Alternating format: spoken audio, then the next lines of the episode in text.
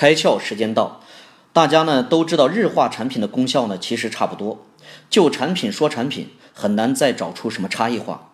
于是呢，万能的宝洁转而诉求价值观，用价值观来让消费者对号入座。我们常说呢，谁抓住了社会问题，谁就抓住了生意机会。像我们的邻国印度，女性的家庭地位呢比较低，所有的家务几乎都由妻子承担。百分之八十五的印度职业女性感觉她们有两份工作，一份呢在职场，一份在家庭，非常劳累。因此，宝洁推出了分担家务市场推广活动，倡导的男人们帮女人来分担家务。也就是说啊，男人们回到家里，在宝洁系列产品的帮助下做家务呢，其实变得很简单。宝洁帮忙解决社会问题，从而呢也直接俘获了这一群消费者。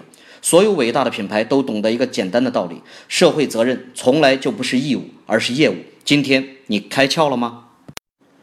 更多节目，请扫描封面二维码，关注公众号“开窍”，和更多小伙伴一起来听故事、开脑洞。